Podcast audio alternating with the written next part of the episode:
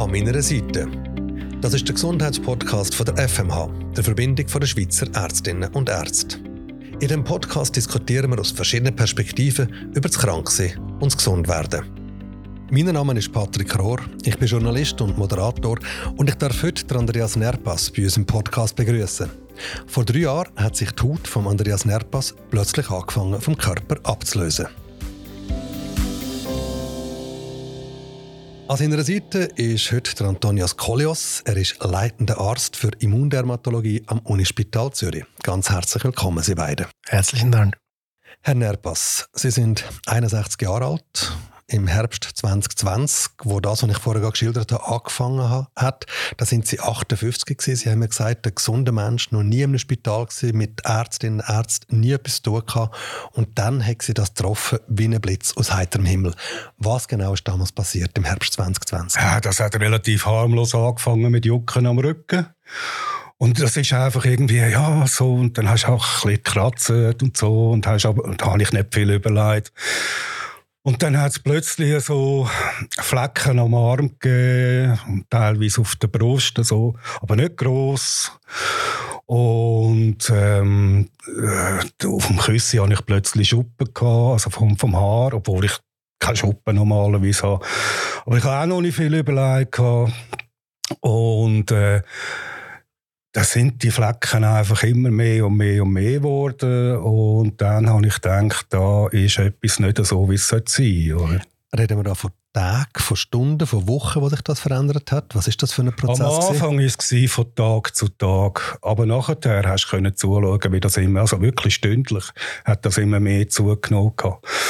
Und dann habe ich gedacht, ja, jetzt muss ich doch einmal zum Haut, also zum äh, Hausarzt, Hausarzt mhm. jawohl.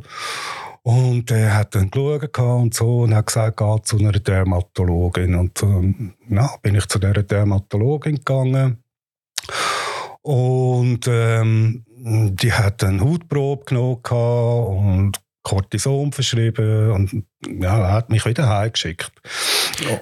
Sie, Sie, Sie erzählen das jetzt mit relativ großer Gelassenheit in Ihrer Stimme, aber ich stelle mir vor, das ist ja sehr unangenehm auch. Also, ja, ich bin am Anfang gar nicht rausgekommen. Aha. Ich verstehe nichts von, von Medizin und auch mhm. nichts von Krankheiten.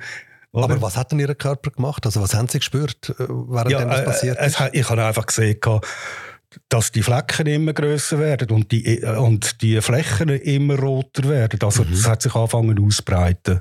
Und hat es bissen? Äh, es hat noch, noch nicht so gebissen wie, am, äh, wie später dann, mhm. also wo es dann wirklich schlimm geworden ist. Mhm. Und gut, ich habe die Cortisonsalben gebraucht und dann habe ich wieder angerufen, sie, das wird nicht besser. Dann hat man die Dosen aufgetan und aufgetan und aufgeschraubt. Und da habe ich gesagt, also ich bin senkrecht gestanden vor dem Cortison. Das hat mir einen riesen Durcheinander gemacht. Ich, ich, ich konnte nicht mehr schlafen, unruhig sein, zittert, weiss ich was alles.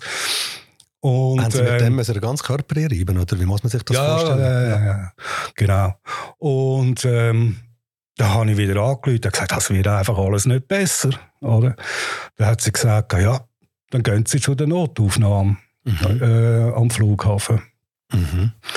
Und dort, äh, an dem Punkt, hat dann die Haut schon angefangen zu schuppen. Ja, also die ganze Haut. Ja. Und ja, dann bin ich dort auf die Notaufnahme und ähm, also man muss sich das vorstellen. Die Haut ist mir aus dem Ärmel rausgekrisselt. Ne? Also das ist wirklich wie Schnee. Ich habe so eine Spur hinter mir hergezogen, ab, von Schuppen. Oder? Und dann hat sie mir da, dort am Notaufnahme, hat sie mir so ein Plastik unter die Füße da. Mhm. Und ähm, da habe ich mich da abgezogen.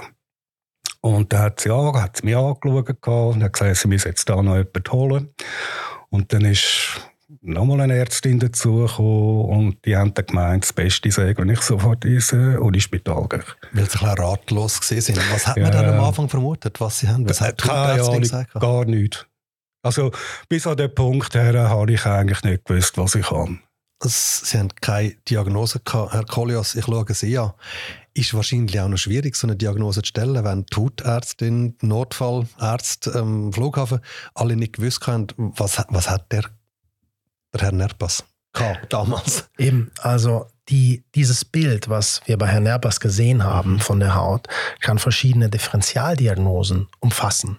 Das bedeutet, einmal kann eine extrem schwere Schuppenflechte oder Psoriasis mal so aussehen. Mhm. Dann kann eine sehr schwere Neurodermitis auch mal so aussehen. Mhm. Dann gibt es sogenannte weitere Diagnosen wie T-Zell-Lymphome oder dann seltener eben auch das, was Herr Nerpers dann hat, die Pityriasis rubra pilaris die wir jetzt abkürzen mit PRP. Da bin ich Ihnen dankbar, dass ich das nicht zu viel muss sagen. Pityriasis rubra pilaris. So ist es. Ja, und PRP. da nehmen wir eben gerne die Abkürzung. Also diese Erkrankung, die ist schwierig zu fassen, weil sie zum einen sehr, sehr selten ist, mhm. aber zum anderen, wenn wir jetzt eine Hautprobe nehmen, kann das auch mal so aussehen wie eine Schuppenflechte oder an einer anderen Stelle wie eine Neurodermitis. Und es ist nicht ungewöhnlich, dass über die Zeit manche Patienten zwei Jahre brauchen, bis die richtige Diagnose gestellt worden ist. Und das macht es dann auch so schwierig, dass vielleicht dann die Kolleginnen gesagt haben, sie wissen es nicht genau und wir müssen einen Schritt weiter gehen, weil mhm. sie zum einen vielleicht die Differentialdiagnosen schon im Kopf gehabt ha hatten mhm.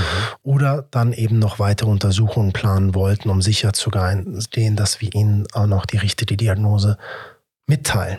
Wenn sie jetzt, ein, sage jetzt einfache Schuppenflechte gewesen wäre, Psoriasis oder ja. wenn es ein Neurodermitis gewesen wäre, wären die Behandlungen die richtigen gewesen mit Cortison am Anfang? Prinzipiell können wir sehr viele entzündliche Hauterkrankungen mit topischen, also mit Cortison-Cremes behandeln. Mhm. Und viele Hauterkrankungen werden auch mit Cortison-Tabletten behandelt. Mhm. Und für diese Erkrankung wäre das okay gewesen. Mhm. Ja? Bei der Schuppenflechte muss man ein bisschen aufpassen mit Cortison-Tabletten.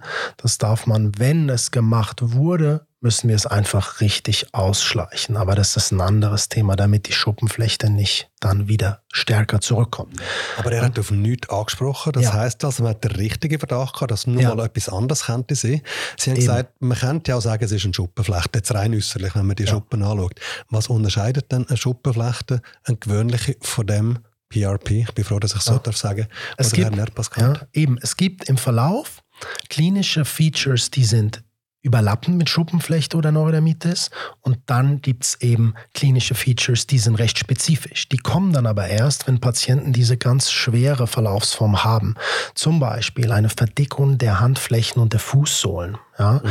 oder weiße wenn der Körper dann ganz rot ist, weiße Punkte um die Haarfollikel herum, sogenannte Nabclares.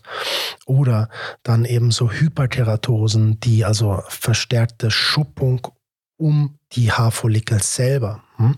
Und die Ausbreitung von Kopf nach Fuß ist auch ein relativ typischer Verlauf. Mhm. Der kommt und so geht die Erkrankung dann auch wieder zurück.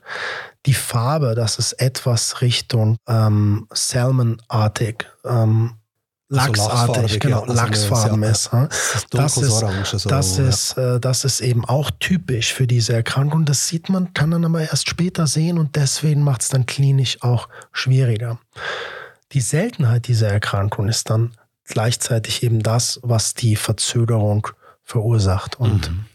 Wie ist es bei Ihnen verlaufen, Herr Nerp? Also ja, genau so. Genau so. Genau Erzählen so. Sie mal, wie ist das? Verkopft. Das Sie hat oben angefangen. Mhm ist über äh, die Hüfte, Oberschenkel, Bein, Fuß, Verhornung. So ist das gelaufen.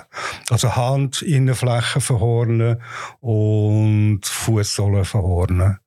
Und dann ist es von Kopf bis Fuß einfach entzündet. Also sie sind knallrot gewesen? Knallrot gewesen. Und gleichzeitig Krebs. ihre Haut weiter einfach geschuppert und ist abgekehrt. Ja, und dann und, und mit dem Zunehmen vom, von dieser Krankheit ist das wie, ein, wie im Turbo abgelaufen. Mhm. Also es hat nonstop hat die Haut angefangen abschuppen. Es hat nie eine Pause gegeben. Was hat man gemacht? Sie sind ja dann ins Unispital gekommen, eben, nachdem man dort am Flughafen ja. nicht gewusst hat, was mit ihnen machen. Was ja. hat man am Unispital mit ihnen gemacht, bevor sie den Herr Kolias kennengelernt haben? Ja, man hat äh, auch wieder mit Cortison gemacht. Man hat zuerst einmal geschaut, eigentlich, was ist was ist das Problem, was ist, was ist das für eine Krankheit? Mhm. Und dann sind sie äh, gekommen und haben gesagt, du hast das und das. Und dann ist natürlich die Frage, kann man es heilen? Hat es geheißen, ja, nicht unbedingt. Äh, es kann sein, dass es vorbeigeht. Es kann, kann sein, dass es vorbeigeht und wieder kommt. Mhm. Und bei anderen ist es chronisch. Oder? Mhm. Und dann hat man aber angefangen eben mit, also ich muss sagen, dort ist mir schon, ist es mir schon viel, viel besser gegangen, weil endlich hat jemand gesagt, was ich kann. Mhm. Mhm. Und es hat Pflegerinnen und Ärzte gehabt, die sich um mich kümmern haben. Was haben die gemacht? Weil viel kann man ja nicht machen. Ja, das ist dann eben mit Eingremen, mit Wickel, mit Bäder, Kali- und Berga, äh.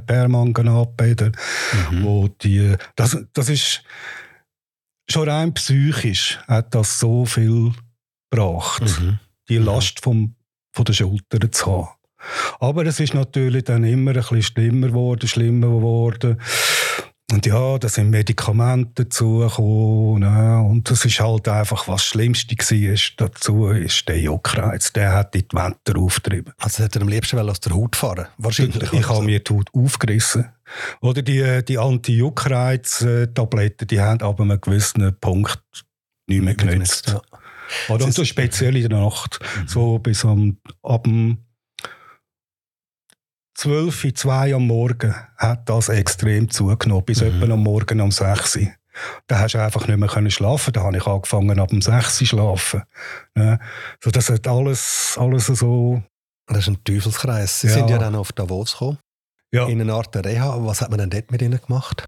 Also ich muss sagen, meine Haut hat sich ganz schlecht gefühlt bei Wärme und bei hoher Feuchtigkeit. Mhm. Und in Davos ist es kalt und trocken. Mhm. Und das ist schon mal super für die Haut. Es war Winter, natürlich ideal. Ja.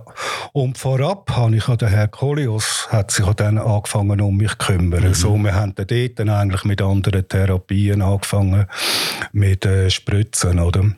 Aber im Prinzip hat man das weitergeführt in Davos wie am Unispital und man hat dann so eine Checkliste, auch in Davos, äh, äh, äh den Ärzten gegeben, dass sie das, die Therapie weiterführen mit gewissen Modifikationen wie also die Wickel, die Bäder, all die, die Sachen. alles genau so weitergegangen.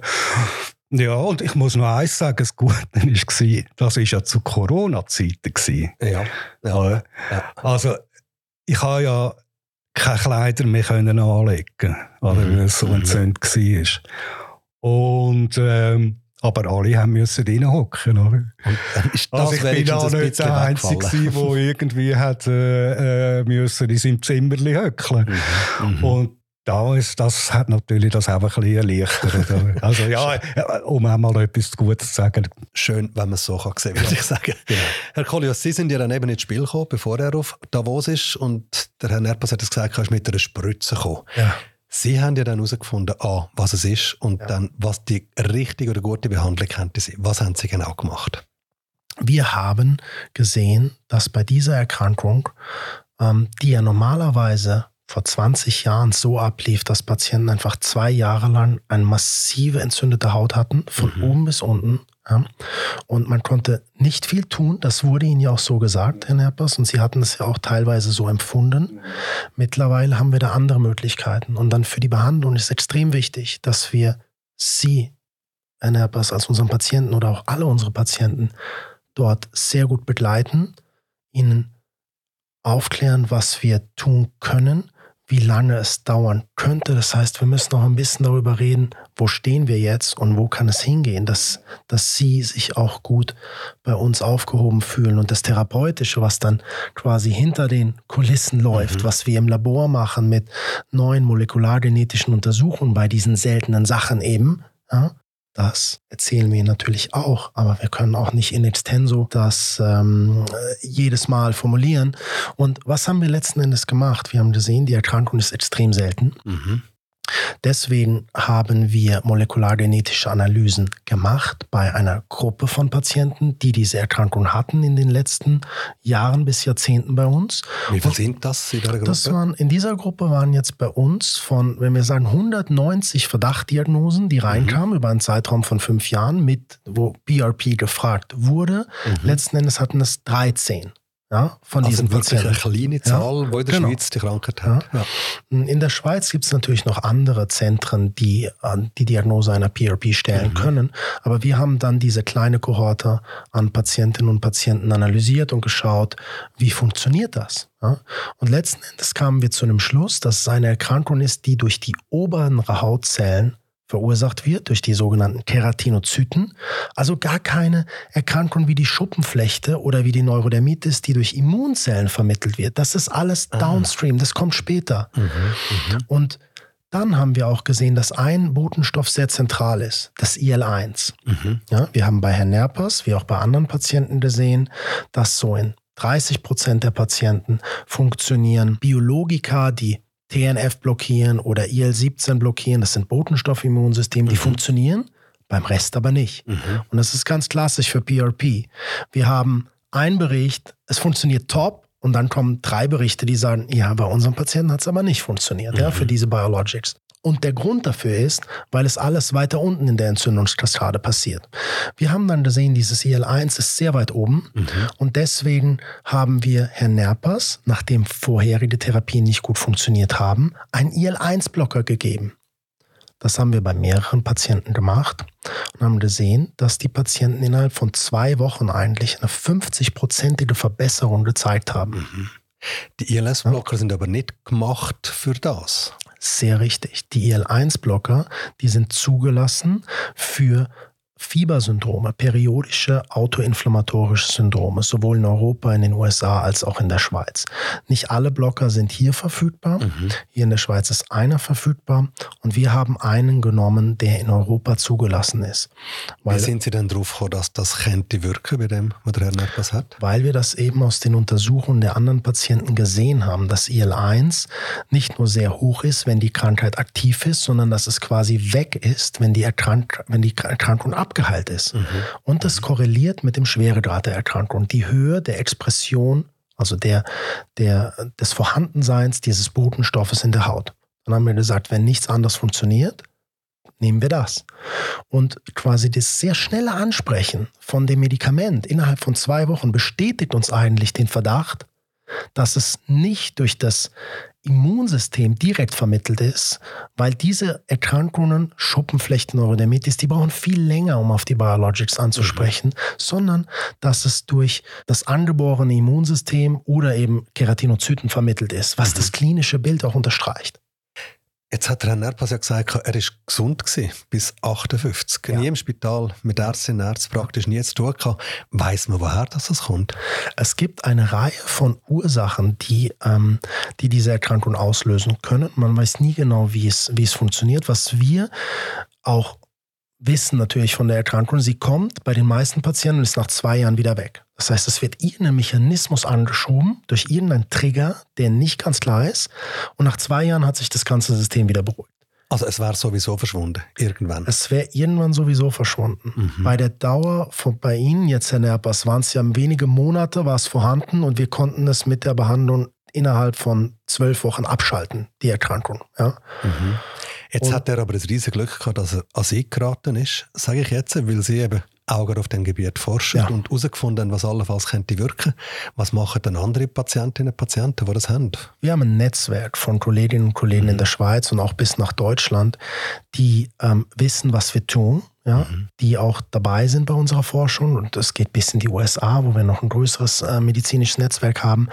Und wir haben jetzt unsere Ergebnisse auch kürzlich, man spricht von submitted. Das heißt, wir haben unsere Forschungsarbeit erstmal abgeschlossen, dass wir die Ergebnisse präsentieren können, dass andere davon wissen. Und wir werden auch international schon von Patienten kontaktiert für diese spezielle Therapie. Das kann jeder überall machen, ja, diese Behandlung, weil die Medikamente gibt es überall. Aber wir sind jetzt ein Zentrum, die diese Forschung vorangetrieben haben. Und ähm, genauso wie Herr Nerpers jetzt relativ schnell angesprochen hat, haben die anderen Patientinnen und Patienten, die wir behandelt haben, auch schnell angesprochen. Wie hat sich denn Ihr Leben verändert unter dieser Therapie, Herr Nerpas? Wie schnell haben Sie gespürt, jetzt wird es wieder gut, es wird wieder wie früher? Das ist in, also innerhalb von einem Jahr äh, ist das peu à peu besser geworden. Also für mich eigentlich ist es dann zu einem grossen Teil vorbei gewesen, wo die Haut nicht mehr geschuppt hat, Medikamente haben können abgesetzt werden, die Rötungen zurückgegangen mhm. sind und irgendwie wieder in einem normalen Leben also so wie es angefangen hat, so, so ist es wieder gegangen. So quasi. ist es wieder gegangen ja. und tschüss. Oder? Also, ja. also es ist so schrittweise gegangen, ja, immer ein bisschen weniger ja, und ja, ja, ein bisschen weniger Bissen. Am Schluss ist es einfach weg. Gewesen. Genau, genau, genau. Weil heute sieht man nichts. Sind ja, nichts geblieben, oder? Äh, Klopfholz, ja. Ja, auch keine Vernarbungen, nichts ja, äh, nein. Ja. Nein. Das Problem, Herr Kolias, ist aber in der Schweiz mit solchen Therapien, Sie haben jetzt vorher gesagt, der IL-1 Botenstoff, die Medikamente, die man daraus macht, die sind für etwas anderes gemacht, nicht für das. Sie benutzen das jetzt für die Behandlung von PRP. Ähm, dem sagt man Off-Label-Use. Also braucht für etwas anderes, als eigentlich denkt ist. Und das zahlen Krankenkassen ja nicht einfach so. Genau. Wie lösen wir das Problem? Also hier gibt es natürlich, da müssen wir mit den Krankenkassen sprechen und wir hoffen natürlich auch, dass wir einen besseren Dialog dahin bekommen. Ja? Mhm. Denn Off-Label-Use wird in der Regel unterstützt aber bei einem Medikament, was in der Schweiz nicht zugelassen ist und woanders für etwas anderes zugelassen ist, dann wird es quasi sehr schwierig, das zu bekommen. Mhm. Und äh, je mehr wir aber daran arbeiten und je mehr wir zeigen, dass diese Medikamente sinnvoll sind, sind auch die Krankenkassen bei dem einen oder anderen Patienten zumindest offen gewesen, dass sie sagen, ihr habt es gezeigt, wir unterstützen das. Aber zum Glück, das Medikament hat jetzt alle Krankenkassen. Das hat man bei Ihnen anwenden oder? Oder ist das nicht ganz der Fall? Der Herr Kolias schaut mit aufgezogenen Augenbrauen. Wir, wir haben es wir so lösen können, dass wir Herrn Nerpas das Medikament zwölf Wochen zur Verfügung gestellt haben. Die Krankenkasse hat bei Ihnen leider nicht bezahlt, hat es auch in der Folge nicht übernommen, obwohl wir eine Wirksamkeit nachgewiesen haben. Ja? Und bei Herrn Nerpers war es glücklicherweise so, dass wir nach diesen zwölf Wochen den Krankheitsmechanismus so weit abgeschalten haben, dass es dann einfach kontinuierlich besser wurde über die nächsten Monate. Wir hatten eine etwa 75-prozentige Verbesserung nach Woche 12 und dann wurde es kontinuierlich besser. Und damit, damit äh, haben wir dann kein weiteres Medikament gebraucht. Also Schweinka, kann man sagen dass Sie so schnell angesprochen haben? Ja, sie ganz generell ist da viel bei mir Schwein dabei gewesen, dass, der, dass ich überhaupt an Herrn Kolias gekommen bin. Das ist ein, grosser, das ist ein riesen, Zufall, oder? Das ist ein Riesenglück gewesen. Ja. Und, auch, und auch ganz allgemein. Also, das ist ja auch von der Pflege her ein riesiger Aufwand, mhm. ja, dass du so viele Leute um dich herum hast, die auf dich schauen. Mhm. Bin ich riesig dankbar. Wirklich, muss ich sagen. Herr Nerpas, danke vielmals, dass Sie Ihre Geschichte da bei uns erzählt haben. Danke, Herr Kolias, dass Sie uns einen Einblick gegeben haben in die hochkomplexe Welt, wo Sie drin leben und drin arbeiten. Spannender Einblick, toll, was Medizin möglich macht, was auch die Forschung möglich macht. Merci vielmals. Gerne beide. Danke. Herzlichen Dank.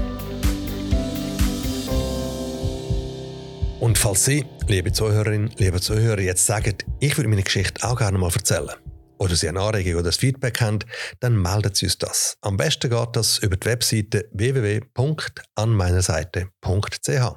Und wer weiß, vielleicht erzählen Sie ja schon bald Ihre Geschichte da bei uns. Wie zum Beispiel der Markus Schwab. Er leidet an einer Trigeminus-Neuralgie. In der nächsten Folge erzählt er uns von dieser Krankheit, die einen Schmerz verursacht, wo man fast nicht aushalten kann und was man dagegen machen kann.